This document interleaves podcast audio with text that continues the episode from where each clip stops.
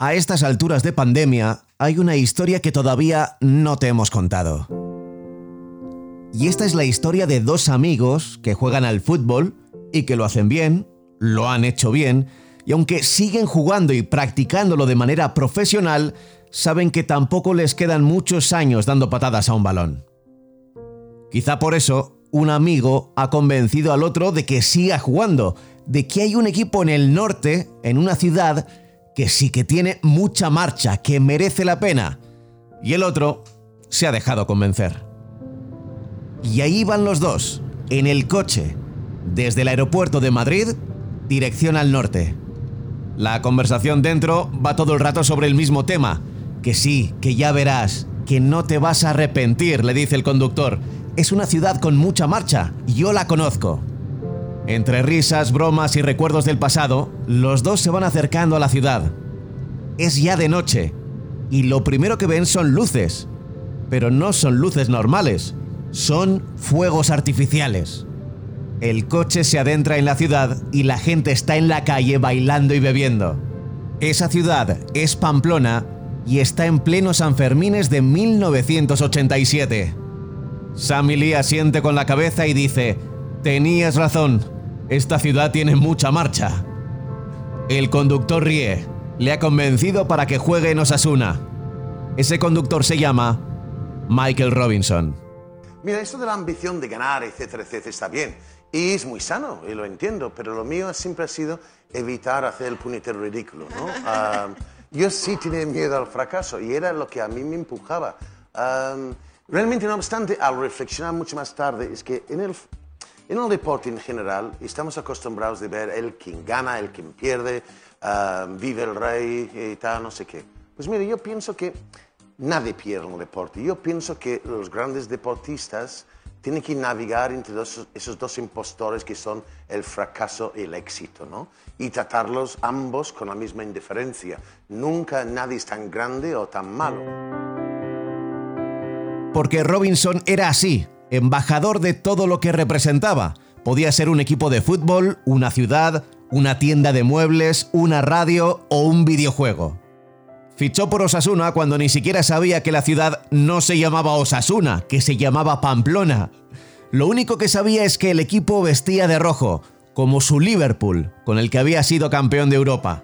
Llegó a España para acabar su carrera deportiva y se quedó, siempre con su sonrisa, su simpatía y ese idioma especial que no era español ni inglés, era robinsiano. ¿Te gastaban putadas tus compañeros? Sí, sí, sí, eh, sí, yo era un juguete. Varias veces, cuando estamos concentrados o tal, no sé qué, me mandaba al bar para pedir cinco hijos de puta. Recuerdo ver en la tele el Mundial de Italia 90. Robinson empezó a comentar partidos allí en televisión española, sus primeros partidos, los de Inglaterra. Yo los veía solo porque los comentaba el de Osasuna, y creo que no me enteraba de nada. Y luego llegó la radio, la hora de Robin en la SER, los encuentros de fútbol con su pareja de hecho, Carlos Martínez, al que mandamos un abrazo, y el salto, gracias a Alfredo Relaño, al día después. El único momento de la semana en el que en casa poníamos Canal Plus en la tele. Hola, muy buenas noches. Son las 8 y 33 minutos y empezamos el día después. En su segunda temporada y lo empezamos con novedades. La incorporación de Michael Robinson, ganador de la Copa de Europa con el Liverpool, de la Copa de Inglaterra, de la Liga Inglesa y jugador en España con, con Osasuna. Bienvenido. Muchas gracias, Nacho. ¿Estás a gusto aquí? Bueno, salvo el decorado. El decorado pega nada, pero temporada pasada aún, aún peor, ¿no? Porque había latas y... Es difícil que se hable mal de alguien justo en el momento en el que se ha ido. Muy complicado.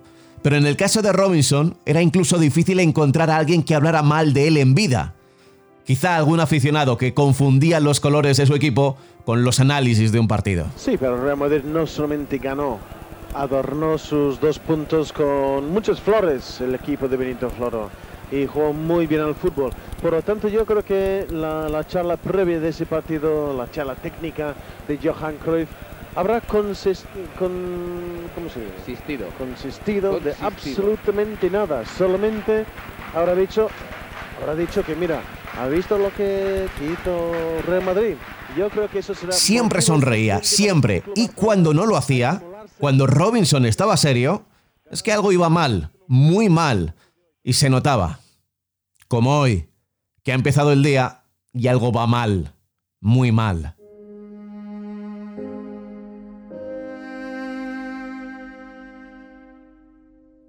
Al final, como diría él, me ha pillado el toro.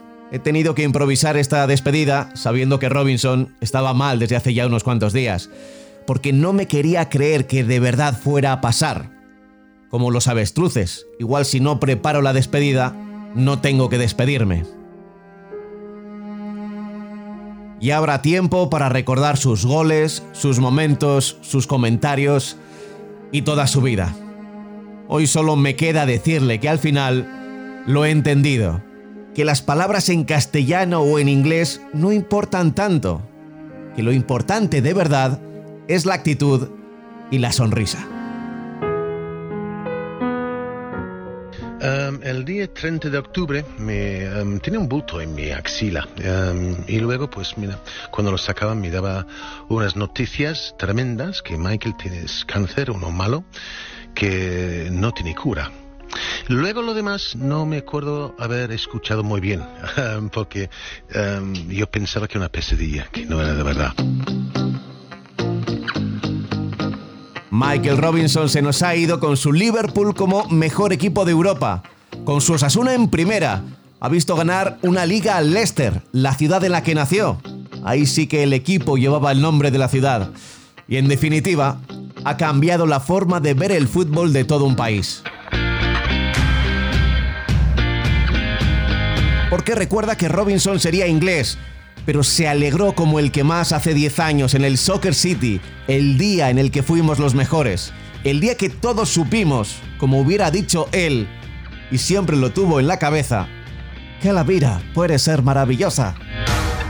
Pablo Juan Arena.